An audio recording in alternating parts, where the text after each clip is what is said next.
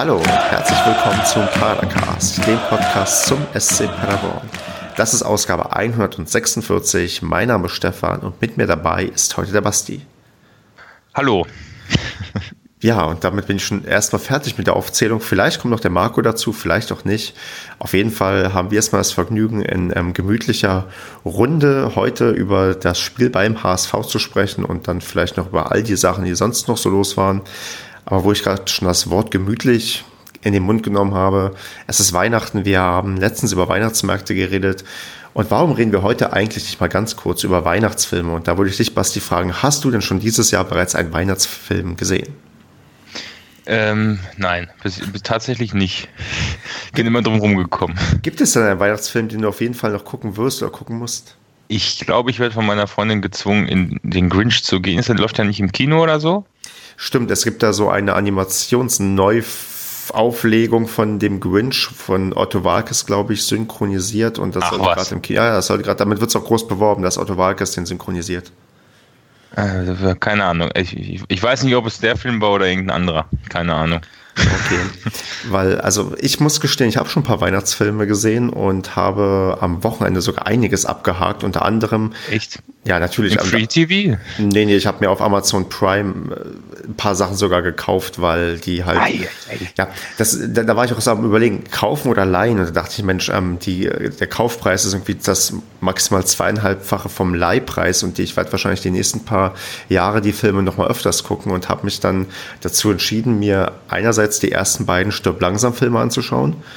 Denn die sind definitiv Weihnachtsfilme, weil sie beide zu Weihnachten spielen und einfach irgendwie dazugehören. Ich weiß nicht, hast du Ja. Stirb langsam mal geschaut? Hm, boah, bestimmt, aber schon länger her. Ja, aber das ist, ähm, die meisten haben das vielleicht nicht auf dem Zettel, aber das sind, äh, wie ich finde, fast schon klassische Weihnachtsfilme. Ich glaube, auf Vox kam mal letztens auch irgendwie der erste Teil.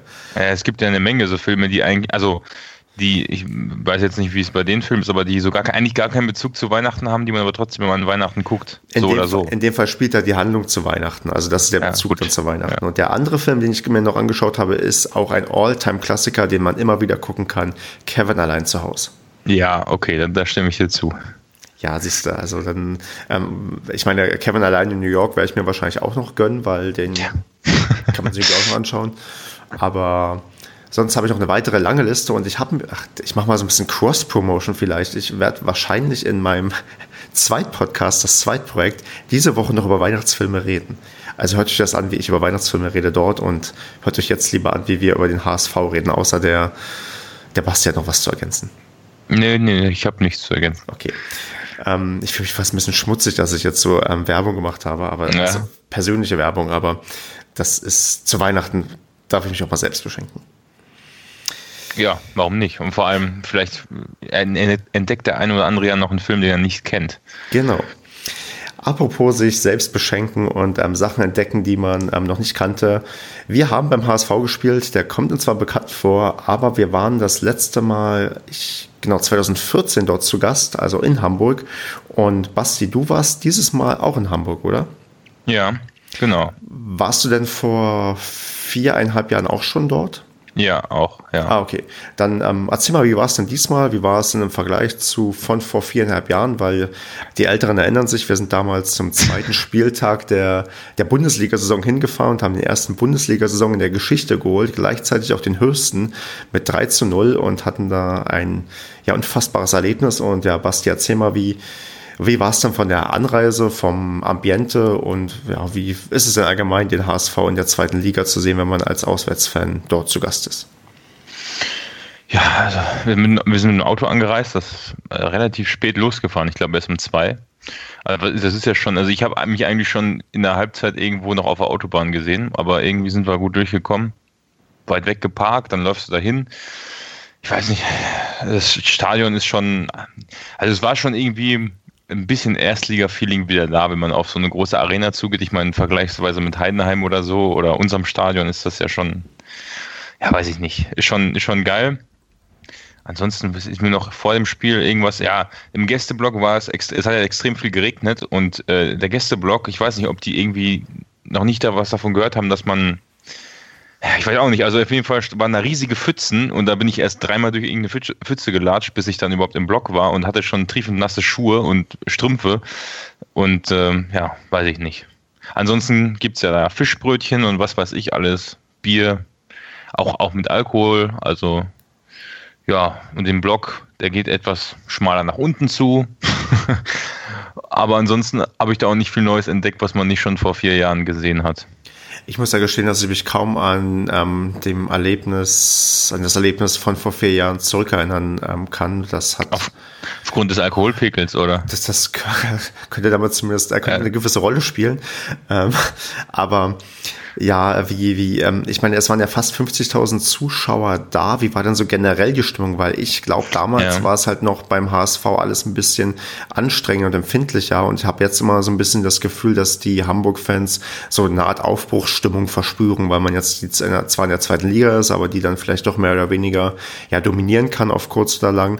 Wie war denn so generell so dieses, ja, die Stimmung im Stadion und auch vielleicht ums Stadion herum? Hast du da irgendwie was mitbekommen? Das hast du vielleicht noch irgendwie kurz vorm Einlass HSV HSV-Fans erlebt oder gesehen? Also wie, wie würdest du den, den Zustand mhm. der Fans gerade bezeichnen auswärts?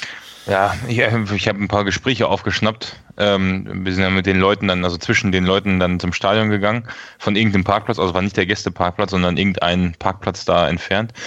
Und da war immer so, also ich, ich, ich weiß nicht, warum ich immer diese Gespräche aufschnappe, aber es war irgendwie so, ja, Paderborn, was ist das für, so für ein Kaff und so und das muss man ja, die muss man ja haushoch aus äh, rausschießen oder so. Also über die Stadt Paderborn wurde sich, also das sind jetzt wahrscheinlich zwei Leute, die ich gehört habe von 50.000, können die einzigen beiden gewesen sein, aber ja, aber das Übliche, ne, das hört man ja überall, Paderborn, was ist Paderborn? Ja, das war das Einzige, was ich aufgeschnappt habe. Ansonsten im Stadion war die Stimmung extrem schwach, muss ich sagen. Also sowohl von Hamburg aus, ähm, weil, also irgendwie, klar, die, die, die, die, die, ähm, die Ultras von denen oder die Fantribüne, da war natürlich schon Stimmung und es war schon laut, aber jetzt die Sitzplätze und das, also ich meine, in Köln oder so, da hast du hast es ja richtig, dass das ganze Stadion auch mitgeht. Jetzt nicht unbedingt bei jedem Fangesang, aber so eine Grundstimmung. Bei einem 5-2 kriegt man natürlich auch mehr mit als ähm, 5-3, jetzt, jetzt komme ich schon komplett durcheinander. Haben wir 5-3 gewonnen?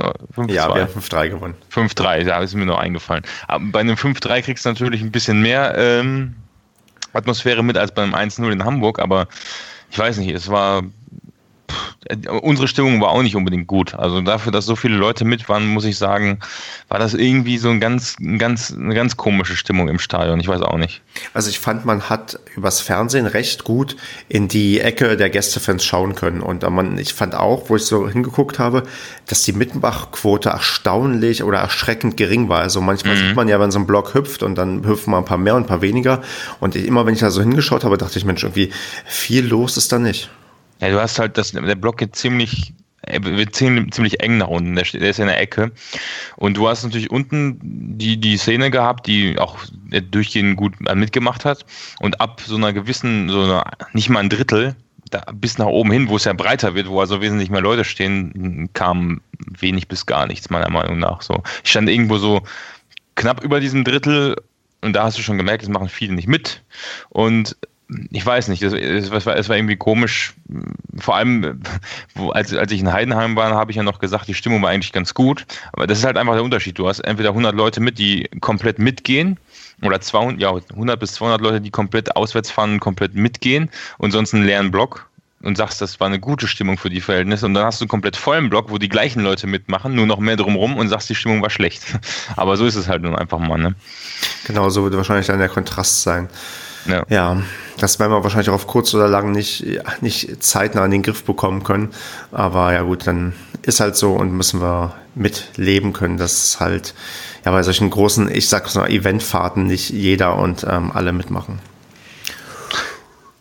Ja, haben wir denn noch was zum ähm, Drumherum oder wollen wir zum Sportlichen? Ja, was, mir, was mir aufgefallen ist, bevor ich später vergesse, es sind extrem viele Becher geflogen, also mit Inhalten. Also sowohl aus, aus dem Paderborner Fanblock, wir standen relativ weit links, also zu den, zu den Heimfans hin.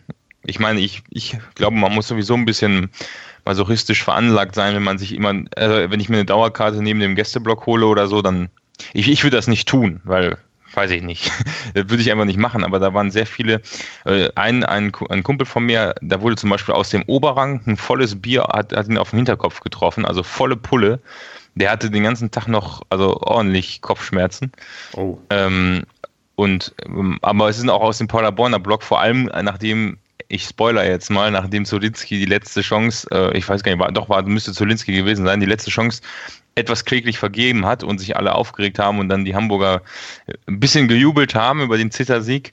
Ja, sind bestimmt drei, vier, fünf volle Biere aus dem Paderborner Block, volle Pulle in die, in die, in die Heimfans geflogen. So. Okay. Also das war, habe ich sonst noch nie so, so krass wahrgenommen. In Köln wäre wär mir das aufgefallen, weil da war auch die Stimmung ziemlich, das ist äh, zu den Heimfans, da gibt es ja immer Leute, die dann komplett ausrasten. Ja. Das ist natürlich heftig. Also hast du irgendwie mitbekommen, ob es da spezielle Gründe für gab, warum man sich da so ja an dem am, am Gegner irgendwie aufgerieben hat? Ich glaube, ach, es, es, war einfach, das ist der Klassiker einfach, ne? Du, du, du liegst 1-0 zurück, ähm, dann provozieren die, die auf der einen Seite vom Zaun stehen, die anderen und dann am Ende wird gezittert und dann machen, kommen da so ein paar hämische äh, Handbewegungen rüber und dann ein Bier zurück. Ne? Das ist ja schon irgendwie, ja, also ich weiß nicht, da muss man ja eigentlich mit rechnen. Ne? Ich meine, solange es keine Pyrotechnik ist, ist ja noch okay. Ne? Genau, richtig. Das sieht man ja nicht so äh, öffentlichkeitswirksam im, im Stadion. Wobei ich finde ja, den Gedanken jetzt so zum Advent, so ein paar Adventskerzen anzuzünden. Ich meine, in Magdeburg wurden, glaube ich, auch zum zweiten Advent ähm, zwei Adventskerzen angezündet. Das hat dann schon was. Ja, ich glaube, auf Schalke wurde ja beim Derby auch irgendwie erlaubt, gezündet, irgendein Rauch, der nicht schädlich sei oder so. Hat mich ein bisschen gewundert. Gibt, gibt es sowas, dass irgendwas erlaubt ist? Ich, ich weiß, also ich habe das irgendwo gelesen, kann auch fake gewesen sein, aber naja. Fußball-Fake News, warum eigentlich nicht? Vielleicht kann man damit noch Geld verdienen. Ja, auch bestimmt. Clickbait geht immer, ne? Richtig. Okay, dann würde ich mal zum, ähm, zum, ja, zum Sportlichen übergehen und ja, so ein bisschen, ja, wie immer anfangen mit der Aufstellung. Hast du denn ähm, bewusst irgendwie dir, ähm, als die Aufstellung bekannt wurde, ähm, Gedanken drüber gemacht? Nee. Ich bin da, glaube ich, gerade erst so in den Block reingekommen. Ja, irgendwie so zehn Minuten, fünf Minuten vor Anpfiff oder so. Also das war eine Punktlandung, aber ich habe dann festgestellt, dass was Lease spielt und das war so, das ist mal so die Sache, wo, wo ich so festmache, wenn, wenn, wenn Klaus nicht spielt, Jasula, wenn der nicht spielt, oder Vasiliades, je nachdem, wer spielt. Das also ich finde, wenn, wenn Vasiliades spielt, spielen wir deutlich offensiver, ein bisschen mehr Torgefahr geht von dem aus. Aber das ist mir dann aufgefallen, weil, ich den Helm nicht gesehen habe, aber ansonsten habe ich da nicht groß drüber nachgedacht. Hm. Ich meine, sonst ist auffällig, dass MG Gay wieder halt in die Startelf gerückt ist, womit ja eigentlich fast zu rechnen war, weil ich glaube, ja, irgendwie er ja doch äh, mit am torgefährlichsten in den letzten, ähm, ja, in der letzten Zeit irgendwie aufgetreten ist. Und ja, in der Diskussion ist halt immer wahrscheinlich so ein bisschen die Innenverteidigung. Hat er sich wieder für Hühnemeier Schonlau entschieden.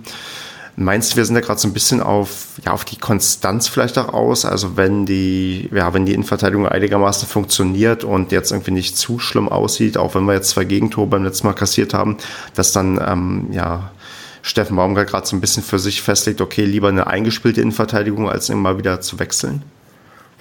Ja, vielleicht.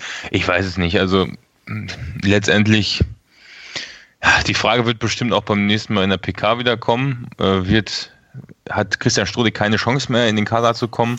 Und die Antwort wird immer die gleiche sein. Und irgendwann wird er wieder spielen. Also ich weiß es nicht. Also ich glaube, da geht es auch wirklich echt viel nach Trainingseindruck und auch danach eben, ich glaube, sowas ähnliches hat Steffen Baumgart ja auch mal gesagt, ähm, die, dass die beiden sich ja erstmal in den Vordergrund gespielt haben und er sich deswegen dafür entschieden hat und solange die sich keine Fehler erlauben, so, also ich kann das jetzt nicht wörtlich wiedergeben, aber so ein bisschen habe ich den Eindruck, dass das so, so lange so geha gehandhabt wird. Hm. Aber ja, ich glaube, da, wirklich, das nimmt sich, glaube ich, nicht viel und nicht unbedingt. Also es ist aber schon krass, dass ja ähm, Christian Strudi gerade so ein bisschen in die zweite Reihe gerutscht ist als Kapitän. Das ist auch nicht normalerweise das, was man so erwarten würde, weil der Kapitän ja mehr oder weniger immer eine Startelf-Garantie hat und dass er gerade so ein bisschen ja anscheinend aufbricht. Ja, aber letztendlich hast du mit Hünemeyer immer noch einen auf dem, auf dem Platz, der auch äh, irgendwo eine Führungsperson ist und auch halt eine Führungsperson in der Innenverteidigung und Erfahrung hat und mit Schonlau halt einen jüngeren Spieler insofern, die also langfristig werden, ich meine, ich glaube nicht, dass, also zumindest aus der Sicht nicht, dass das dann irgendwie ein Problem ist, dass er nicht auf dem Platz ist, dass es dann irgendwie an Führungsqualität mangelt. Andererseits stimmt es natürlich, ist das ja ein, ja, eine Identifikationsfigur, ein Spieler, der viel zu sagen hat. Aber wie gesagt, ich glaube, das ist wirklich so, die, sind, die drei sind auf einem Niveau und dann wird halt, der wird schon wieder spielen, da bin ich mir ziemlich sicher. Ja, und ich hoffe, ja, da, ich meine, ich kann ja nur zustimmen. Also klar, die sind alle auf einem Niveau und ähm, wenn die beiden sich und also in den Vordergrund gespielt haben und Hünemeyer ist halt, wie du es gesagt hast, auch eine Führungspersönlichkeit, ähm, ja, die das auch in den Griff bekommen wird, dann klappt das auch irgendwie. Ist natürlich immer ein bisschen blöd, wenn der ähm, Kapitän, mit dem du auch aufgestiegen bist, der jetzt so ein bisschen ja, ins Hintertreffen irgendwie gerät. Aber ich hoffe mal auch, dass die drei das ja professionell nehmen, so wie es halt dann zu nehmen ist. Und ähm, jeder weiß, okay, ein Innenverteidiger, da fällt jeder mal irgendwie aus, es verletzungsbedingt oder durch die fünfte gelbe Karte. Da wird noch immer genug hin und her gewechselt werden. Bin gespannt, wie, ja, ob es am Ende vielleicht doch eine Art ähm, Stamm in Verteidigung gibt. Aber klar, aktuell ist man aber halt immer noch so ein bisschen, glaube ich, auf der Suche nach der, ja, nach der richtigen defensiven Ausrichtung. Und vielleicht findet man gerade so ein bisschen eher das zu dem der ist der Hünemeyer-Schonlau-Kombination und muss halt schauen, wie, ja, wie gut das auch weiterhin funktionieren wird. Ich würde mal wetten, nachdem wir das so eingeschätzt haben, ähm, ist es beim nächsten Spiel so, dass die, die Innenverteidigung ausgetauscht wird. Genau, und dann, und dann spielt Fässer und Stodig wahrscheinlich. Ja, gut, okay. ja, aber ich meine, letztendlich ist es, also wenn wir zwei Innenverteidiger hätten, die deutlich besser wären als der dritte, ähm, dann würde es die Frage nicht geben und dann hätten wir eine Stamminverteidigung und wären traurig, wenn einer verletzt ist und einer nachrückt und du sagst, oh, ich weiß nicht, ob der das schafft. Und wenn, wenn, ich gönne, also ich hoffe es natürlich nicht, dass sich irgendwer verletzt, aber gesetzt dem Fall, dass irgendjemand ausfallen sollte oder ähm, auf einmal Trainingsleistung abfallen, hast du halt immer jetzt noch einen Spieler, einer von den dreien, der das kompensieren kann. Ne? Ja. Also ich glaube, das ist schon eine Luxussituation. Auch wenn ich jetzt nicht sagen will, dass wir die, die Premium-Premium-Abwehr haben der Liga, aber ja, auf einem Niveau, drei gute Innenverteidiger, ist doch okay. Genau. Dann müssen wir jetzt so langsam ins, ins ähm, Sportliche übergehen und da, ja, ich habe hier nur auf dem Zettel stehen, der HSV legt eigentlich wie verrückt los, kurz nach Anpfiff. Und ich weiß nicht, wie du es im Stadion gesehen hast, aber das war doch eigentlich ja gefühlt eine Klasse besser, die da auf uns quasi ähm, zugerollt ist. Ja, also ein, Kumpel, ein, Kollege hat zu mir gesagt, so, oh ja, vielleicht fliegen wir hier mit 3-0 nach Hause, fliegen oder fahren. Und du könntest zur Halbzeit schon auf Reeperbahn gehen. Nee, also es, es, es war wirklich ein irres Tempo, irgendwie, was sie an den Tag gelegt haben. Und ähm, Paderborn hat es ja irgendwie eigentlich so gut wie gar nicht geschafft, sich irgendwie da hinten ja vernünftig zu befreien oder selbst irgendwie gefährlich zu werden. Also ich war ich, ich war eigentlich vor dem Spiel einigermaßen optimistisch, dass man ja wie so typisch gegen, ja, gegen mitspielende Gegner sein Offensivspiel einigermaßen ja, umsetzen kann und gefährlich werden kann und war fast schon, ich will nicht sagen entsetzt, aber ich war, sagen wir mal, sehr überrascht, dass das eigentlich so gut wie gar nicht funktioniert hat. Ja, extremes Gegenpressing, glaube ich. Ne? Das scheint jetzt in Mode zu kommen. Also bei den letzten Spielen sowohl Bielefeld als auch Heidenheim. Also die haben alle extrem, also uns sind, sind extrem früh draufgegangen wenn ich mich richtig erinnere. Ich weiß nicht, hast du das auch so im Kopf? Ja, also das war schon ähm, eine, eine ja, deutlich wir, aktiveres Zugehen auf den Ball, schnell wirklich wieder zurückerobern und dann ganz, ganz schnell gefährlich werden. Also das war ähm, nicht die Halle Zwick Zwickau-Taktik aus dem letzten Jahr. Genau, richtig, sondern wirklich dann die ähm, ja quasi schonungslose Offensive, wo du halt wirklich ähm, dann Glück hast, dass ja, das, das ist eigentlich nur 1, 1 zu 0 nach der ersten Halbzeit steht. Ja, es ist eigentlich interessant, dass, ich meine, wir haben vor ein paar Wochen in der, auch in der zweiten Liga noch drüber gesprochen, wie man gegen Gegner spielt, die sich nur hinten reinstellen. Und jetzt hat man auf einmal die Situation, dass, dass der Gegner, also dass die Trainerschaft anscheinend glaubt, ähm, dass man gegen uns, und offensichtlich funktioniert es ja auch sehr gut, äh, sehr hoch pressen muss, sehr offensiv spielen muss, ein hohes Risiko auch eingehen muss. Ja, so wandelt sich das, ne? Vielleicht hat der Paderball ein bisschen zu viel Taktik-Leaks betrieben, ne? das könnte durchaus sein. Also shame on Jan, dass er uns ähm, hier quasi entzaubert hat und dafür gesorgt hat. Der hat aber auch einen guten Artikel, ähm, Bericht oder Artikel, Blog-Eintrag zu dem Spiel wieder geschrieben. Sehr, sehr früh nach dem Spiel. Also ich glaube Samstag oder Sonntag schon. Ja. Daran merkt er, dass er kein Auswärtsfahrer wahrscheinlich war, sondern sich das in Ruhe vom Fernseher angucken konnte bei exzellenten Sky-Kommentator. Ja, ja, das habe ich gehört und ich, ich, ich bin froh, dass es das Real Life nicht mehr gibt. Äh, weil erstens habe ich das, also fast kaum noch Spielszenen im Kopf, weil ich es halt nur einmal gesehen habe und ein, eingeschränkter Sicht und ja, nicht so optimal. Und zum anderen war der Kommentator, glaube ich, sehr schlecht, oder nicht? Ich muss gestehen, dass ich den Ton so gut wie aus hatte und okay. ähm, das quasi nicht nicht mitbekommen habe, was er da alles gesagt hat und was er nicht gesagt hat. Ich habe, glaube ich, ähm, auf Twitter gelesen, ich, ähm, hab, ich weiß nicht, ob ich das auch, ich glaube, ich habe das noch ganz entrüstet um 4 Uhr morgens am Samstag kommentiert. Ähm, hat, und, ähm, ach, äh, ja, und hab, ähm, jetzt habe ich vergessen, was ich sagen wollte. ich habe irgendwie kommentiert, ähm, dass er das nicht wirklich gesagt hat. Ich glaube, der Kommentator hat sowas gesagt wie, ähm, ja, äh, Paderborn hätte keine offensive Qualität oder sowas in der Richtung. Ja, aber ich glaube, der Satz war nicht ganz vollständig. Und glaube ich, auf Twitter gelesen und ich glaube, er hat es dann doch gemeint, dass er die offensive Qualität nur auf nur auf den heutigen Tag ähm, bezogen hat. Ach so. Ja, das relativiert das natürlich. Ja, während ähm, ich hier so ein bisschen am Verhandeln mit dem Marco bin, ob er noch reinkommen soll oder nicht, weil er fragt, ob es sich lohnt. Ähm, ich habe mir jetzt mal geschrieben, es lohnt sich immer mit dabei ähm, zu sein. Und dann komme ich auch mit dazu. Und dann kommt er jetzt auch mit dazu. Äh, wir sind auch schon einigermaßen fortgeschritten, aber du bist immer eine Bereicherung für den Padercast und herzlich willkommen in Ausgabe 146, Marco. Ah, hallo zusammen. Ja, wir sind gerade noch mitten beim HSV-Spiel und ja, sind gerade so noch in der ersten Halbzeit und haben festgestellt, dass der HSV ähm, gut dabei war und wir nicht so gut dabei waren. Hast du eine Erklärung, woran das lag, dass wir ja eigentlich nicht gefährlich wurden? War es, weil wir halt einfach unser Offensivspiel nicht auf die Reihe bekommen haben oder war wirklich der HSV, ja, sagen wir mal, fast eine Klasse besser?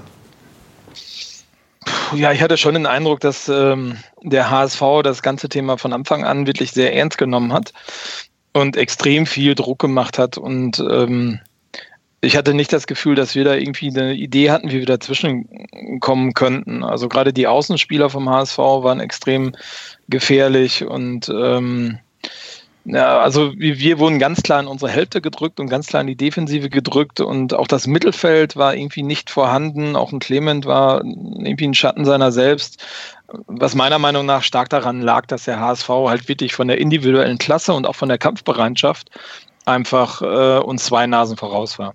Ich würde jetzt nicht sagen, dass das eine Mannschaft war, die uns, äh, die einfach eine Klasse höher war oder eine Klasse zu gut war.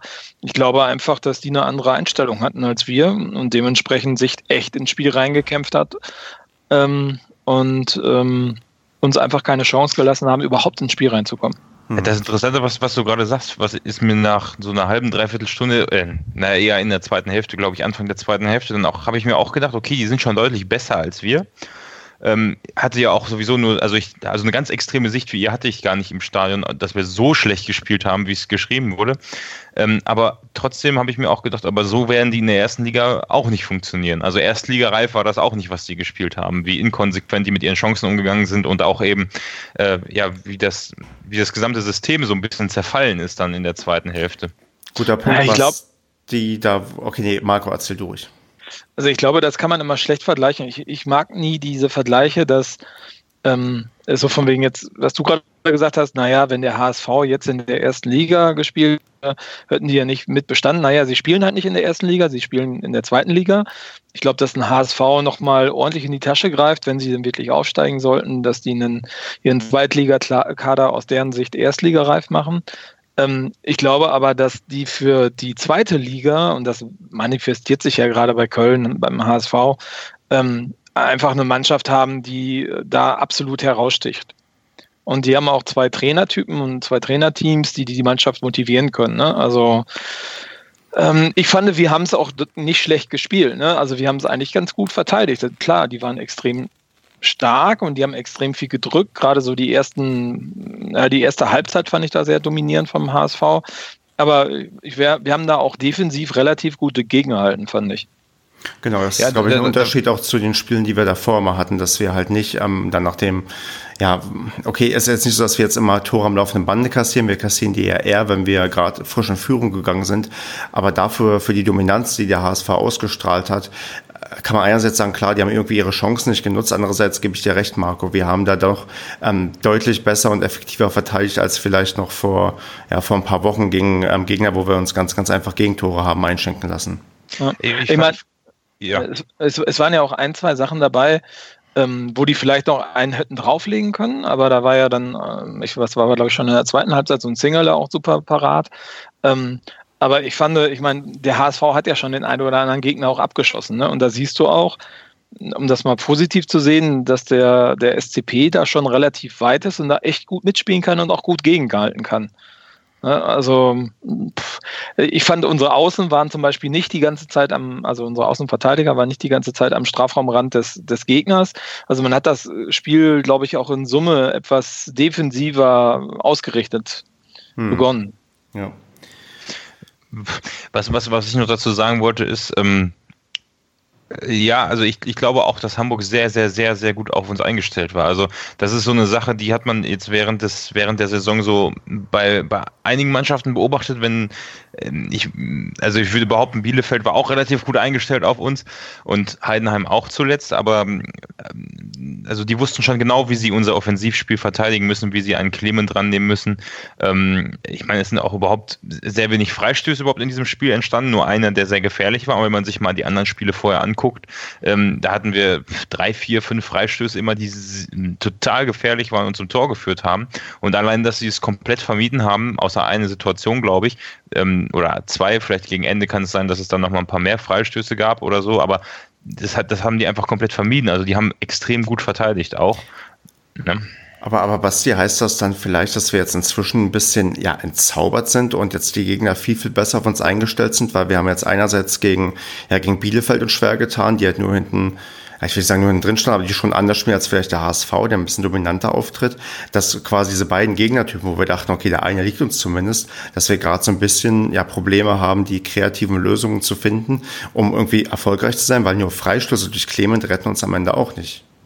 Naja, ich meine, ne, das, äh, ich meine, du hast, du spielst halt jetzt in der Liga, die nochmal eine ganze Ecke äh, besser ist als die dritte Liga, wo wir ja durchweg dominiert haben, auch da, aber das Problem hatten ab einem bestimmten Punkt, ähm, dass die Vereine äh, zumindest ansatzweise Gegenmaßnahmen äh, äh, etabliert haben, wo wir irgendwie drumherum spielen mussten, die wir überwinden mussten. Und ich glaube, dass die Mannschaften, gegen die wir jetzt spielen, einfach noch viel mehr Variabilität haben, um sich auf ein System, System wie, wie das, was der SCP spielt, einzustellen. Und jetzt ist es glaube ich, an der Zeit, dass äh, Baumgart mit Trainerteam halt dort Alternativen ausarbeitet, wie man halt etwas unberechenbarer wird. Wir hatten vorhin schon kurz drüber gesprochen, bevor du da warst, Marco. Ich weiß nicht, ob du da schon zugehört hast, ähm, dass dieses Gegenpressing, was jetzt Bielefeld, Heidenheim und der HSV meiner Ansicht nach ein bisschen extremer auf, an den Tag gelegt haben, als also die haben uns ja extrem früh angelaufen.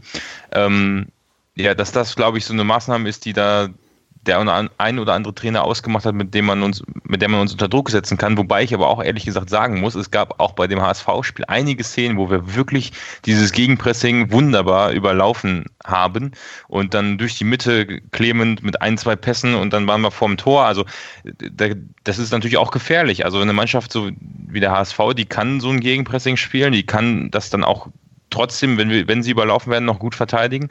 Aber das ist halt genau die Qualität, die die Leute in der dritten Liga nicht hatten. Ne? Und das ist da vielleicht jetzt der Punkt, wo, wo wir dann vielleicht uns noch ein paar andere Alternativen überlegen müssen. Ich meine, das ist, gebe ich dir vollkommen recht. Du hast, ähm, ich meine, Bielefeld, jetzt die Tabellensituation von Bielefeld äh, zeigt das vielleicht nicht auf, aber ähm, ich bin da ganz bei dem, was Kevin immer sagt. Bielefeld hat einen guten Kader. Also ist jetzt nicht so, dass das irgendwie so ein zusammengewürfelter äh, irgendwie Haufen von äh, 75-jährigen äh, Erstbundesligaspielern ist, sondern die haben ja schon eine gute Qualität im Kader. Und ich glaube auch in Bielefeld kann das verteidigen und der HSV ganz genauso. Die Innenverteidigung und die Außenverteidigung ist halt eine Bank. Ne? Also ist äh, schon ziemlich geil, was die da auffahren. Das sieht bei anderen Gegnern dann vielleicht anders aus. Ne? Also weiß nicht, ich, ich habe das Spiel Dresden gegen Köln nicht gesehen, aber ich glaube, ne, wenn da einmal der Rubel ins Rollen kommt, dann kriegt so ein Dresden das vielleicht nicht mehr aufgehalten. Ja, oder Heidenheim ja auch nicht mehr.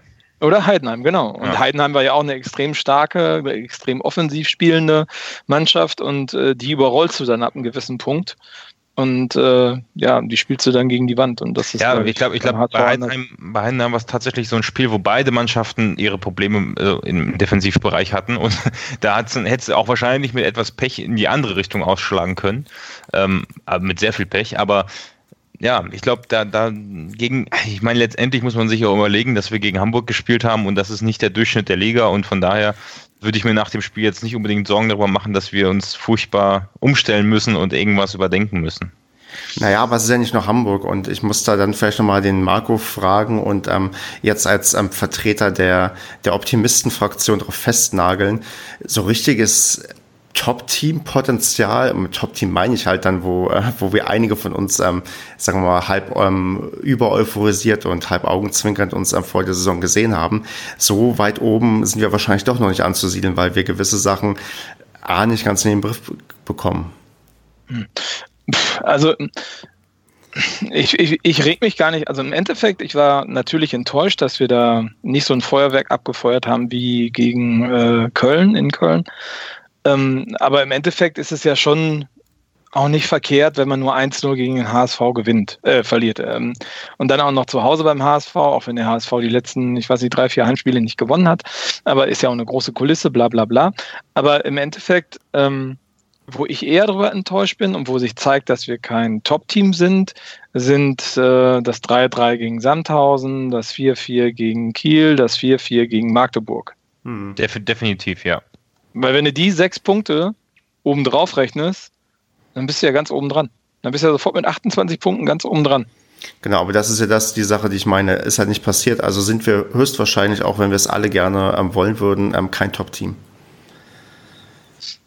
Stand heute ist die Mannschaft nicht variabel genug und nicht durchsetzungsstark genug und auch nicht abgezockt genug, ganz oben mitzuspielen. Ja, schauen ja. wir mal, ob sich das noch ändert die, im Laufe der Saison. Aber was ich auch, was ich auch hinzufügen müsste, was ich mir nach dem Spiel gedacht habe, selbst wenn das jetzt äh, ein verdienter Sieg vom HSV war, wobei ich immer noch der Meinung bin, wenn wir da in der 90. das Tor machen, ist es auch völlig verdient, dass wir unentschieden spielen. Ähm, egal wie viele Chancen die vorher hatten oder nicht, weil wir, wir sind da ja nicht untergegangen und waren jetzt auch nicht, wir haben ja auch nicht Chancen gehabt. Ich meine, ich habe andere Spiele schon gesehen vor einigen Jahren in der zweiten Liga, da warst du gegen jeden Gegner gefühlt der verdiente Verlierer und äh, hast komplett versagt. Und das, das muss man jetzt auch einfach mal sagen, fast zum Ende der Hinrunde, ähm, gegen, jede, gegen jede Mannschaft hätten wir das Spiel gewinnen können. Wir hätten auch mit viel, viel Glück gegen Hamburg gewinnen können. Also pff, lass den Freistoß reingehen. Ich glaube, wir haben zweimal die Latte oder den Pfosten getroffen. Die Gegner auch, klar. Aber also ich sag mal so, es war nicht aussichtslos. Und ich glaube, das ist eigentlich, das zeigt, dass dann noch eine Menge Potenzial ist. Und wenn man dann in der Rückrunde so Spiele wie gegen Sandhausen, Magdeburg gewinnt, was nicht unbedingt einfach wird, äh, aber dann das Potenzial ist auf jeden Fall da zum Spitzenteam.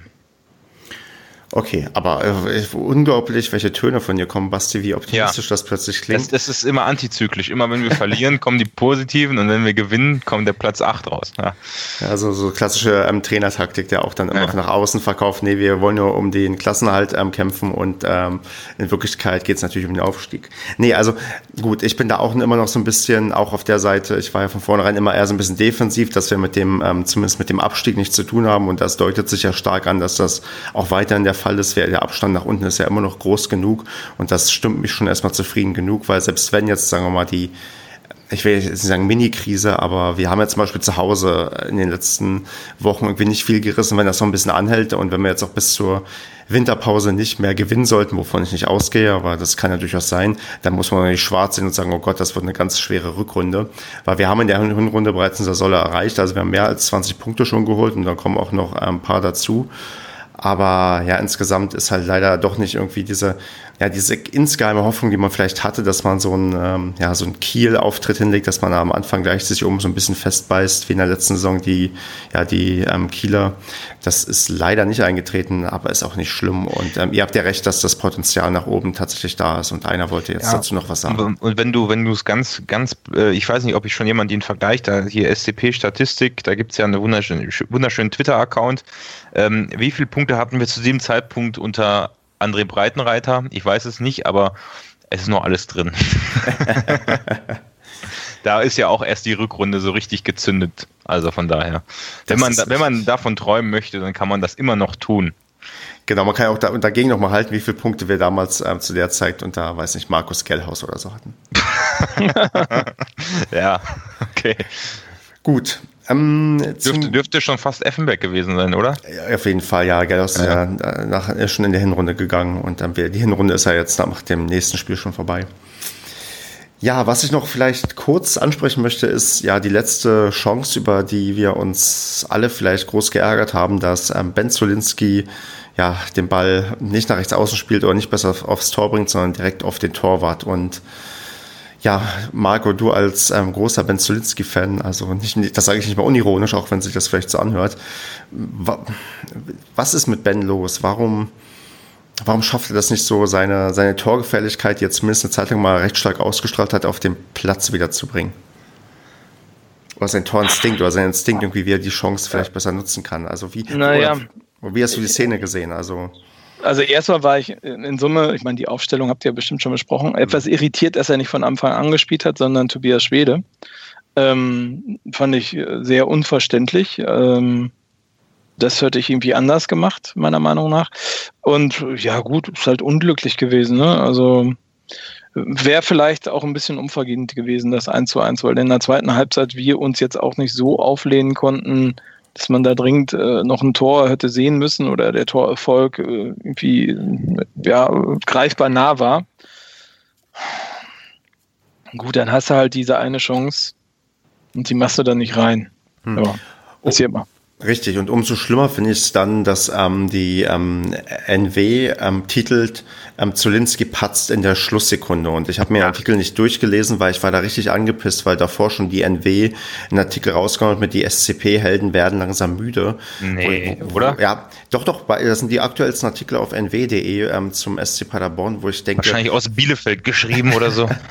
ja, aber wo ich auch denke, wo, wo kommen denn jetzt plötzlich diese also diese, diese, diese, diese, diese Negativschlagzeilen irgendwie her. So, ich meine, ich glaube, bei den SCP-Helden, die müde werden, ähm, da ging es, glaube ich, auch hauptsächlich auch um die Nationalspieler, wo ich dachte, Träger ist zwar jetzt ein Spieler, der sich hier etabliert hat und gut spielt, aber der ist kein Held, weil mit dem sind wir nicht aufgestiegen. Der ist einfach eine Verstärkung für den Kader gewesen und ja, hat bisher eine gute Leistung abgefeiert, aber ich bin auch weit davon entfernt, dann einen Mo-Träger schon irgendwie als ähm, Helden zu titulieren und denke, das ist so, so, so, also von, also eine Art Stimmungsmache, die ich irgendwie, wo ich denke, das ist ja. mit der Mannschaft gerade nicht wirklich gerecht. Ja, ich, ich, ich würde jetzt zu diesem Thema habe ich jetzt tatsächlich die Statistiken bemüht und ich bin echt erstaunt. Also, was glaubt ihr in der Saison 13, 14, wo wir aufgestiegen sind, wie viele Punkte hatten wir nach dem 16. Spieltag? Mehr oder weniger als jetzt? Ja, war wahrscheinlich weniger, wenn du so fragst. Ja, ja genau. Weniger auf Platz 11 mit 20 Punkten. So, und in der, äh, was auch interessant ist, in der Abstiegssaison äh, waren, hatten wir 16 Punkte zu diesem Zeitpunkt, also gerade mal sechs weniger, waren damit aber auf dem 16. Platz. Und wenn ich mir jetzt heute angucke, da wärst du noch auf dem, auf dem 14. oder 13. Platz irgendwo am, am Rumdümpeln. Also die Liga scheint, also Magdeburg, Sandhausen und Ingolstadt haben deutlich weniger Punkte gesammelt als sonst. Also die Liga ist nicht so eng beieinander, könnte man jetzt auch mal sehen. Aber, aber ja, was, aber, meine, du kannst ja, es halt, ich mein, genau, du hast es halt, ich meine, du kriegst halt, äh, A ist die Hinrunde noch gar nicht vorbei, also es gibt immer aus der Hinrunde noch drei Punkte zu holen, dann gibt es aus der ähm, Jahr, Jahresendrunde sozusagen noch sechs Punkte zu holen und dann kannst du nächstes Jahr nochmal ganz anders starten und du kannst, wenn du einen Lauf hinlegst in der Rückrunde, spielst du sofort wieder oben mit am Aufstieg. Also ja. das ist totaler Quatsch jetzt irgendwie was mit müde und sonst was. Äh, irgendwie aufzulegen. Es ist äh, und auch irgendwie so eine Heldenstory. Also ich sehe hier auch keinen Helden. Also vielleicht kannst du so einen Christian Strodig oder so einen, so einen Uwe Hünemeyer irgendwie in den in den in die Heldenecke stellen, aber das hilft dir auch nicht, ne? Richtig, also deswegen, ich war da heute einigermaßen schockiert, wo ich so meine interne Presseschau mal gemacht habe und geschaut habe, was gerade so ja, thematisiert wird und von diese Schlagzeilen und habe, wie gesagt, auf einen Artikel, glaube ich, halb drauf geklickt, auf den anderen gar nicht, weil ich dachte, nee, das, das tue ich mir jetzt nicht an, weil das einfach ja auch dem Aktuellen irgendwie nicht so gerecht wird. Also von Müdigkeit zu sprechen, wenn du überlegst, dass wir vor ein paar Wochen oder vor wenig, also vor wenigen Wochen noch 5-1 in Heidenheim gewonnen haben und klar, mhm. Bielefelder Derby, da kann irgendwie alles passieren. Jetzt irgendwie zu sagen, nee, da, da stimmt es irgendwie nicht mehr. Das, das ist halt einfach falsch, weil wir ja trotzdem immer noch Offensivfeuerwerke abgeliefert haben und immer eigentlich noch regelmäßig Tore machen. Und gerade wenn wir mal gegen HSV kein Tor machen, das ist, ähm, wie schon durchgeklungen ist, ein Auswärtsspiel gewesen und der HSV hat auch sehr, sehr wenig Gegentore bisher kassiert. Die stehen ähm, in der Verteidigung wirklich, wirklich gut. Ist das einfach ähm, Schwachsinn, wo ich auch denke, okay, ähm, Marco hat es auch schon gerade gemeint, wir haben noch zwei Spiele vor uns in den ja, in der Saison, oder nicht in der Saison, sondern jetzt in, in diesem Jahr und da da wird noch einiges zu holen sein. Und ich meine, mein Gräuter führt einen Platz vor uns, hat einen Gegentor mehr kassiert als wir und zwölf weniger geschossen.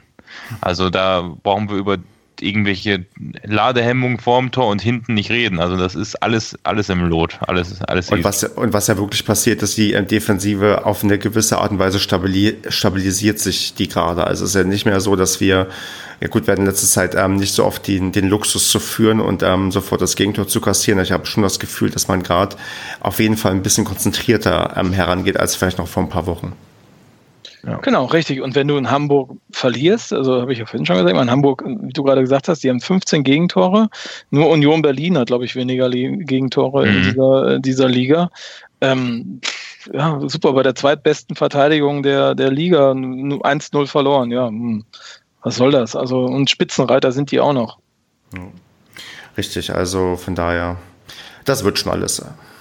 Gut, ähm, ich bin jetzt ein bisschen gesprungen zwischen den Themen, aber wollen wir noch was zum HSV-SCP-Spiel sagen oder sind wir damit durch? Weniger Becherwerfer. Weniger Becherwerfer. Fahne runter habe ich auf Telonym ähm, gelesen. Ähm, da, da, sag mal zu noch was kurz. Ähm, ja, also ich, ich, ich sag mal, ich bin ja ein absoluter Freund von Fahnen und äh, Sichtbehinderung stört mich nicht. Bei dem Spiel war es, glaube ich, echt. Aber ich muss wirklich sagen, ich habe von dem Tor, wo wir, also man steht ja in der Ecke und da ist ja logischerweise ein Tor direkt davor und das war auch das, wo Zulinski am Ende ähm, drauf geschossen hat. Äh, ich habe von diesem ganzen, von dieser ganzen Szene, also ich glaube noch so gerade Zulinski gesehen, wie er geschossen hat und dann ist die Fahne genau davor gewesen, permanent und habe dann irgendwann nur, als sie kurz zur Seite ist, gesehen, dass der Torwart den Ball ganz locker gefangen hat. Und das war schon, also es war schon eine extreme Sichtbehinderung und ich kann mir schon vorstellen, dass das einige Leute gestört hat, diese Fahne. Nichtsdestotrotz, dann muss man sich woanders hinstellen. Wäre das ja möglich gewesen, hätte man sich irgendwo Ja, das ist halt schwierig, ne?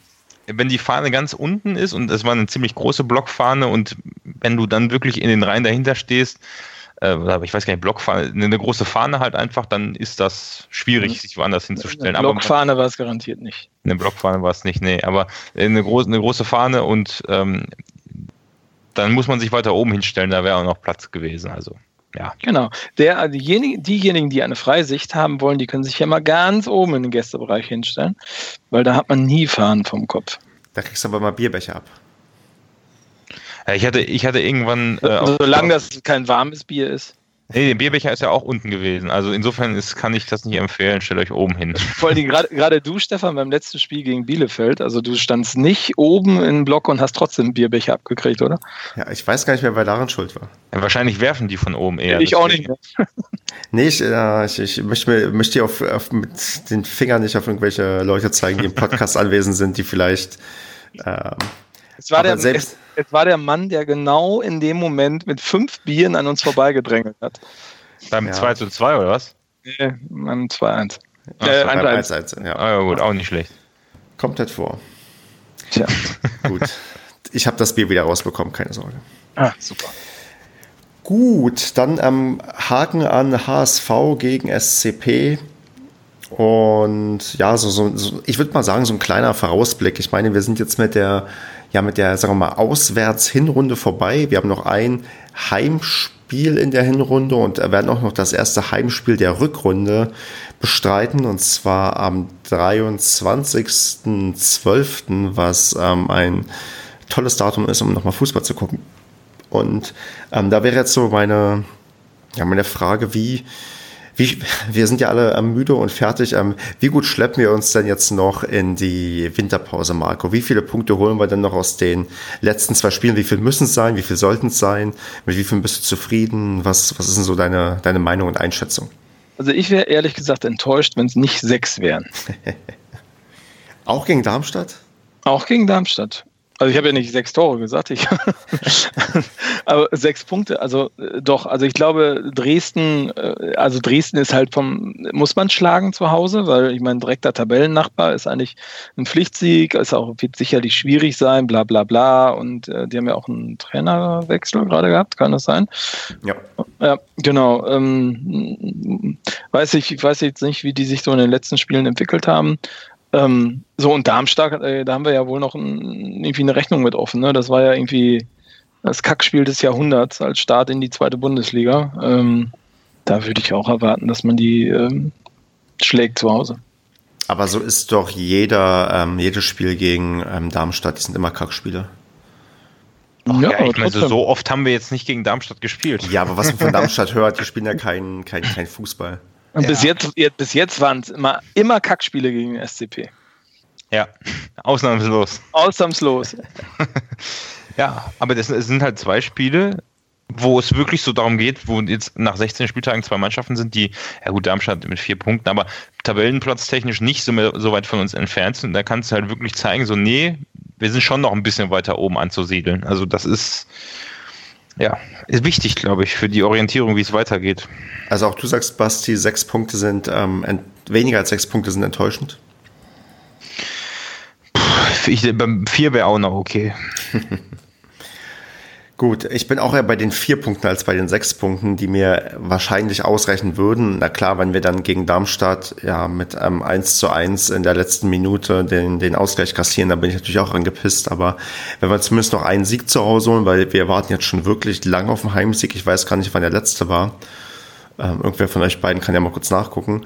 Und äh, dass wir wenigstens noch mal einigermaßen versöhnlich aus, der, aus, der, aus dem Fußballjahr rausgehen und dann ja im neuen Jahr wieder angreifen können, weil die, die Winterpause ist ja auch gar nicht so lang. Wir fangen ja Ende Januar tatsächlich schon wieder an. Tja, das stimmt. Ja. Also also ich, ich, ich auf der, es, es, es, es hat keiner rausgesucht, wann wir den letzten Heimsieg hatten. Doch, doch, ich bin gerade. Ich, bin, dabei, ich, bin, ich bin auch dabei, ich bin auch dabei. ich kann weiter sag was, sag was, Stefan. Ja, aber dann überbrücke ich noch ein bisschen weiter. Ich, was ich mir noch wünsche, ist vielleicht noch den einen oder anderen Zuschauer mehr. Ich weiß nicht, wie äh, groß die Publikumsmagneten Darmstadt und, und Dresden sind, gerade wenn wir bei da, gegen Darmstadt am 23. spielen. Das ist echt eigentlich äh, mit die ja, mit der blödeste Tag, den du irgendwie nochmal für, für Fußball irgendwie nehmen kannst. Ingolstadt. Nee, Aue, stimmt. Aue. Aue. Ja, ja, gut, Ingolstadt Pokal, ne? Aber äh, nee, Pokal ist schon ein bisschen länger her, glaube ich. Ne? Nee, nee. Stimmt, Aue. in der Tat Aue. 29. September, also schon puh, ja, ja fast drei Monate also, dann, ja. Genau, also dann muss man mal liefern wieder, ne? Ich meine, seitdem ja auch nicht verloren, aber trotzdem. Äh, ich meine, der, der Paderborner Fan geht halt nur in das Stadion, wenn man 5-0 gewinnt, die Gegner wegfegt und auf Platz 1 steht. Also von daher kann ich, ist, ist auch kein Wunder, dass er trotz guter Leistung seit September nicht mehr im Stadion ist, weil wahrscheinlich gucken, gucken die auch alle ja, gucken auch alle kein Sky oder gucken sich die Auswärtsspiele gar nicht an. Naja, also, also der letzte, letzte Heimspiel war ja noch ausverkauft. Einheimischen Hinterwäldler mal wieder aus dem aus der Stadt locken ins Stadion. Nein, das ist jetzt ein bisschen zu gemein gewesen. Ja, ich, ho ich hoffe, das war sehr gemein. Ich Quatsch, ja. Ich, ich, das ist zur Weihnachtszeit. Ich bin, ja, ich bin ja selber nicht, in, nicht oft genug in Paderborn, um dieses Heimspiel zu sehen. Also von daher, so shame on, on mich. Ähm, aber gegen Darmstadt glaube ich schon, dass es voll wird. Ich kann mir schon vorstellen, so einen Tag vor Heiligabend, die meisten haben schon Weihnachtsurlaub, da kann man nochmal so gemütlich ins Stadion gehen. Ja, dann sind minus zwei Grad und dann sagen die Leute ja, auch, nee. Ja, dann zieht man sich drei Socken an. Ich glaube, das hilft gar nicht so sehr. Ja, ich weiß, doch, ja, wenn man, kommt natürlich darauf an, was für Schuhe du trägst, ne? Ja, ich glaube, die Schuhe sind wichtiger als die Socken. Ja. Aber gut, da, darüber machen wir uns mal demnächst in einer Sonderfolge Gedanken. Das richtige Schuhwerk beim, beim Fußball gucken. Das wird, das wird ja ziemlich schwierig mit unserer Weihnachtsfolge, ne? Die, der Weihnachtsfolge muss man noch reden, aber das, ähm, die, wir machen die ja normalerweise immer nach, nach Ende der Hinrunde und das wird ja nach Dresden passen. Ah, okay, gut. Ja. Da, also äh, die teasern wir später noch an, aber die Weihnachtsfolge so in der Qualität, wie man sie kennt, oder vielleicht auch ähm, anders oder besser, wird auf jeden Fall dieses Jahr noch kommen und die Leute können sich nochmal bestens unterhalten unterhalten fühlen. Ach, ich kann gerade nicht sprechen. Ich würde gerne zum nächsten Thema übergehen, bevor ich hier ähm, was anteasere für nächste Woche. Und da wäre ich dann beim sonstiges Segment. Ja, dann würde ich sagen, dann nehme ich das Thema doch lieber für nächste Woche. Da, falls uns nichts einfällt, als Lückenfüller kann man das mal kann genau. ich da mal ein paar lustige Statistiken raussuchen, die ja. Und es ist, ja genau, also das erste Thema auf unserem Zettel, das können die Zuhörer jetzt nicht lesen. Das nehmen wir nächste Woche mit. Da wird Basti uns vielleicht ein paar Statistiken vorlesen. Das ist ja nicht schöner, als Statistiken im Podcast vorzulesen. Und falsche Einschätzung über den SCP. Das, das ist doch. Und da machen wir am Ende bestimmt ein Trinkspiel draus. Ja, mhm. ich weiß es nicht. Du kannst sie ja mal im Podcast visualisieren. Im, Im Podcast visualisieren, ja. Genau. Singend, singend. Habe ich das mal, hat das mal irgendwer von uns gesagt oder wie kommt ihr da jetzt drauf? Oh, war so eine Eingebung. Machen wir weiter mit Telonym. Es gab noch einen Kommentar, den, äh, der bezog sich auf die Äußerung von Markus Krösche zum Thema ähm, Boykott gegen Bielefeld. Ich hatte überlegt, ob ich ähm, das reinnehme oder nicht reinnehme, weil es ist so, also für mich war es so ein bisschen also so ein bisschen, ich will nicht sagen Enttäuschung, sondern man hat das Erwartbare lesen können, weil ähm, Markus Krösche sich, ich würde mal sagen, sehr professionell ausdrückt. Also er ähm, benutzt beim ähm, Thema Boykott und ähm, dem Ganzen drumherum Wörter wie ähm, Kunde und also Kunde und Fan werden beide halt benutzt, aber er benutzt auch das Wort Kunde und ähm, es war, glaube ich, noch ein anderes dieser ähm, Wörter dabei, wo man merkt, okay, der guckt auf, auf, aus einer wirtschaftlichen Sicht drauf, was in seiner Position auch natürlich völlig richtig ist. Er ist der Sportdirektor, er ähm, geht mit Geld um und er muss da halt entsprechend ja, sich auch äußern, aber es war schon so ein bisschen, wo ich dachte, hm, der Fußballromantiker in mir, dem, dem tut das so ein bisschen weh, weil er sich im ja, Westfalenblatt ähm, zum Boykott geäußert hat, weil er ähm, ich würde mal sagen, nur bedingt Verständnis für die ganze Sache hatte. Was man aber jetzt auch nicht ähm, oder was mich jetzt nicht verwundert, ne? Also genau, meinte ich auch. Und ich bin ja auch der Meinung, sorry Marco, ähm, wir hatten ja auch darüber ähm, kontrovers diskutiert, weil ähm, Kevin ja auch vielleicht ähm, nicht ganz auf der Boykott-Meinung ähm, war. Das, das darf auch jeder seine Meinung haben, wie er möchte. Also ich verstehe da auch beide Seiten und ja, wie du es gerade schon gesagt hast, aus seiner ja, aus seiner Sicht macht es ja eigentlich auch nur Sinn, ähm, vielleicht so drüber zu denken und so zu reden. Genau, er hat halt eine wirtschaftliche Perspektive auf das Ganze und äh, ich meine, ähm, äh, genau, die Fußballromantik geht da manchmal mit einem durch. Also jeder, der meint, er könnte das eine Führungsriege in einem professionellen Bundesliga-Verein sich irgendwie eins zu eins identifiziert mit einem, mit einer Fangemeinschaft, die vielleicht auch in Richtung Ultra tendiert, ähm, halte ich für Quatsch. Genau. Also ich glaube, da gibt, da gibt es im deutschen Erstliga- und Zweitliga-Fußball auch Union Berlin wird dort äh, sicherlich näher dran stehen, aber sich auch nicht zu 100 Prozent damit mit identifizieren. Also genau. Letztendlich war der Boykott aber ja relativ erfolgreich. Also das habe ich auch selten erlebt, dass danach tatsächlich so viele äh, seitens DFL, DFB, ich glaube DFL müsste es gewesen sein, ne, ziemlich viele Zugeständnisse. Also Montag als Spieltag entfernt. Ich frage mich halt, was werden sie stattdessen machen, ähm, wo sie das eigentlich für einen Kauf nehmen, ne? Wo sie jetzt den Fans entgegenkommen und dann kommt der nächste Hammer ausgeschlagen irgendwie. Oder man, oder vielleicht der, der, der Romantiker an uns kann denken, der DFB, die DFL hat vielleicht doch ein Einsehen und merkt, dass man doch gewisse, wie sagt Biohoff so schon, Stakeholder nicht vergraulen sollte. Hat er das echt gesagt? Ja, er, er meinte zum Thema, als es darum ging, dass man die Nationalmannschaft vielleicht ähm, falsch ausgerichtet hat beim Marketing, dass man noch mit dem Stake, mit den Stakeholdern reden sollte. Und ich dachte, ah. ja, vielleicht sind die, vielleicht sind die Fans wichtiger als die Stakeholder, aber das ist ähm, beim Thema Fanfragen aber ist ein anderes, ist ein anderes ja. Ähm, Feld. Aber das vielleicht äh, merkt man ja ein bisschen, man kann doch nicht ganz ohne Stadionfans in Deutschland den Fußball gut vermarkten und ja, verkaufen. Das merkst du ja genau dadurch, dass sich Leute darüber aufregen, dass keine Stimmung herrscht. Ne? Also insofern voller Erfolg. Ja. Und also voller Erfolg ist es erst, wenn auch die Montagsspiele in der dritten Liga abgeschafft werden, weil die haben, glaube ich, immer noch ihre 28 Montagsspiele pro Saison und das sind definitiv zu viele. Ja. Montagsspiele, Freitagsspiele, kannst du alles vergessen. Freitag kann, mit Freitag kann ich mich vielleicht sogar noch anfreuen, weil da brauchst du nur äh, unter Umständen einen freien Tag und nicht, wenn du Montagabend anreisen musst, brauchst du zwei ja, freie Aber Tage. ich meine, es ist echt schon, also ich sag mal so, das war schon eine glückliche Situation, dass ich da wirklich hin konnte, weil sonst ansonsten ist es selbst 14 Uhr losfahren auf den letzten Drücker, ist halt einfach scheiße am Freitag. Also da brauchst da muss man halt nur einen Arbeitgeber haben, der das nicht einsieht und dann fällt es weg, ne? Egal wie sehr du dahin willst. Ja, also. Aber es liegt ja auch ein bisschen an der Anstoßzeit, ne? Also genau, Freitag genau. um, um 18.30 Uhr Anstoß. Ähm, genau, stimmt. Wäre das um 20.30 Uhr, also wäre das deutlich besser machbar, ne? Aber ja. da spielt ja die, die Bundesliga gerade. Ja, ich glaube, das stimmt natürlich. Jetzt 2030 wäre da ein bisschen besser, aber das spielt für uns zumindest bei Heimspielen ja sowieso keine Rolle. Und das wäre jetzt beim Montagsspiel zum Beispiel anders, weil da ist es egal, ob das um 18.30 Uhr oder um 22.30 Uhr ist. Ähm, es ist halt ein Tag, wo man eigentlich nicht Zeit hat, irgendwie hunderte von Kilometern durch die Republik zu fahren, um seine Mannschaft zu supporten.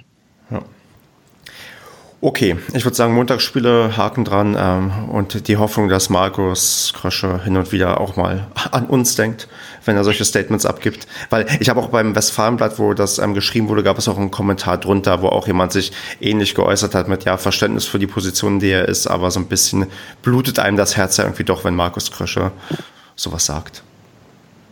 Also, liebe Grüße. In der 92. Folge können wir nochmal drüber reden. Ja, ich würde behaupten, das Produkt Fußball lässt sich deutlich schlechter verkaufen mit leeren Stadien und die hast du montags normalerweise. Also ich, man kann sich schon glücklich schätzen, dass tatsächlich so viele Leute immer noch zu den Montagsspielen halt hingehen, weil das so ist. So Fußball verrückt ist dieses Land. Genau. Wer auch Fußball verrückt ist, ist der ja, Mensch, den wir gleich beim Social Media Post der Woche vielleicht küren können. Denn, also ich, der Ganzal hat nämlich auf Twitter einen sehr netten Screenshot gepostet über eine Sache, die ich echt lustig fand. Und zwar Robin Krause hat ähm, beim FC Ingolstadt beim aktuellen Spiel gelb kassiert, was eigentlich nichts Ungewöhnliches ist. Allerdings hat er das als Ersatzspieler kassiert. Und ich finde, das reiht sich unglaublich gut in ja, Robin Krauses Historie ein, dass er halt äh, sich immer gelb abholt, selbst wenn er auf der Bank sitzt. Und ähm, wird deswegen gerne dem Ganzzahl für diese Entdeckung und den Post auf Twitter den Social Media Post der Woche verleihen. Außer natürlich einer von euch beiden hat sich mindestens genauso durch Twitter gewühlt den ganzen Tag und hat einen anderen Vorschlag, den wir zur Abstimmung bereitstellen müssen. Nee, bei der Gelegenheit kann man sich auch nochmal den Podcast mit Robin anhören. ich glaube, das wäre dann irgendwie, ich kann mich nicht so ganz genau daran erinnern, aber es hieß ja irgendwie, er, er hat ja irgendwie, hat er Besserung gelobt, was die gelben Karten anging? Das weiß ich gar nicht mehr. Das aber, ich, aber jetzt, ich meine, vor dem Hintergrund dieser gelben Karte ist es vielleicht nicht so schlecht, wenn man sich den Podcast nochmal anhört. Ich glaube, in dem Podcast war Robin Krause auch noch ein anderer Mensch. ja, Ingol, Ingolstadt verändert dich. Das, genau. das macht das. Er war noch ein Mensch. Da gibt es diese eine herrliche Simpsons-Szene, wo ähm, Rektor Skinner nicht mehr Rektor ist und dann ähm, spricht Bart ihn an mit Rektor Skinner und er meint, nein, ich bin jetzt nur noch ein Mensch. genau, und Robin Krause ist jetzt nur noch ein Ingolstädter. Richtig. Grüße nach Ingolstadt. Ja, dann geht es bald wieder in die dritte Liga runter, oder? Genau. Ich glaube, Robin Krause findet auch einen Vertrag in der zweiten Liga. Ich wette auch, ähm, die, kein Ingolstädter, der da hingegangen ist, hat einen Vertrag für die dritte Liga.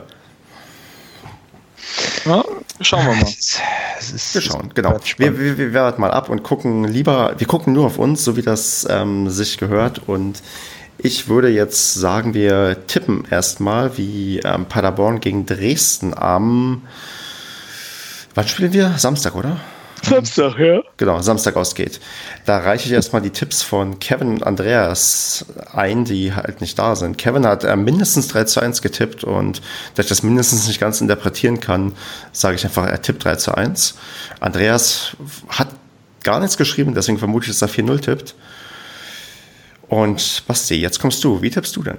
1 zu 0. Die Verteidigung steht bombensicher und vorne machen wir ein Tor. Marco, bietest du mehr? Hm, bei mir steht die Verteidigung auch bombensicher hinten. Dresden kann auch nichts und wir gewinnen 2-0. Und da schließe ich mich an, auch ich sage, wir gewinnen 2 zu 0. Unsere Verteidigung wird zwar nicht bombensicher stehen, einige hakelige Situationen wird es geben, aber wir gewinnen das Ding mit ähm, 2 zu 0 und können endlich mal wieder einen Heimsieg feiern. Ich, ich, ich, werde mich freuen, wenn ich die, ähm, die Tipps nacharbeite. Gut, ich muss, glaube ich, gar nicht mal in die Podcasts reinhören, werde es vielleicht aber doch tun. Und dann rückblickend mal zu hören, mit dem Wissen, wie das Spiel ausgegangen ist, was wir vorher getippt haben. Also ich würde mal behaupten, sehr, sehr, sehr selten ist irgendwas eingetroffen von dem, was wir getippt haben, oder?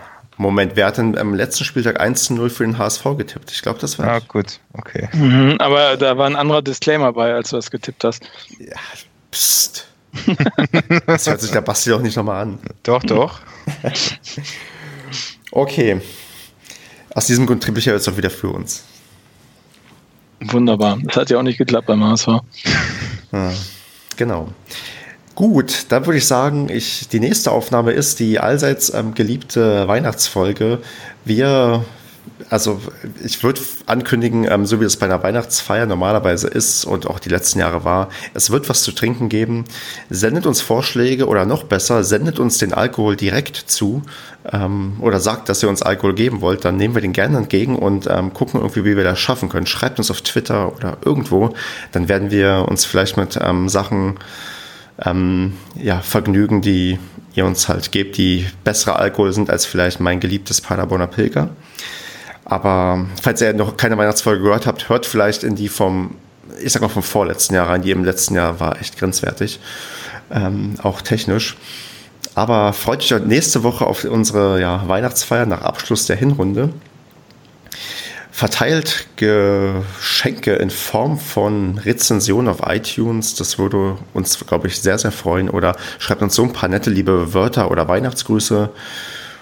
Ähm, empfehlt uns weiter und seid doch alle lieb zueinander. Denn Weihnachten ist doch eine sehr schöne, besinnliche Zeit, die wir alle irgendwie genießen. Ich bin jetzt schon bei meinen, es klingt als würde ich mich verabschieden aus diesem Jahr, aber nein. Ähm, habt Spaß, kommt alle zum Spiel gegen Dresden und wenn Marco und ähm, Basti keine ergänzenden Worte haben, würde ich sagen, wir sind eigentlich für heute durch. Oder habt ihr noch was? Du bist ja so schön im Redeplus. Ja, das Ding Super. ist, wenn ich jetzt, wenn ich jetzt wenn ich jetzt weitermache, dann, keine Ahnung, dann am Ende äh, zitiere ich hier noch große Leute und oder, oder mich selbst und oh Gott, jetzt will ich nee, nee, mir, mir fällt nicht, also im freien Reden. Das ist schon ein Teaser auf die Weihnachtsfolge. Vielleicht, vielleicht. Genau. Bald ist ja auch Folge 150. Äh, Wollte ich nur mal so anmerken. Nicht, das, heißt nicht, dass, das heißt nicht, dass wir dafür einen Plan haben, oder? Nicht, nicht spoilern, Basti. ja. Genau, aber nee, sonst ähm, nächste Woche das ähm, alltägliche, oder das nicht alltäglich, das alljährliche ähm, Weihnachtsbetrinken im Podcast. Wir gucken mal, wie wir das ähm, machen und wann wir es veröffentlichen. Ich vermute wieder in der Nacht von Montag auf Dienstag, wenn technisch alles klappt. Und ja, bis dahin würde ich sagen, bis zum nächsten Mal, oder?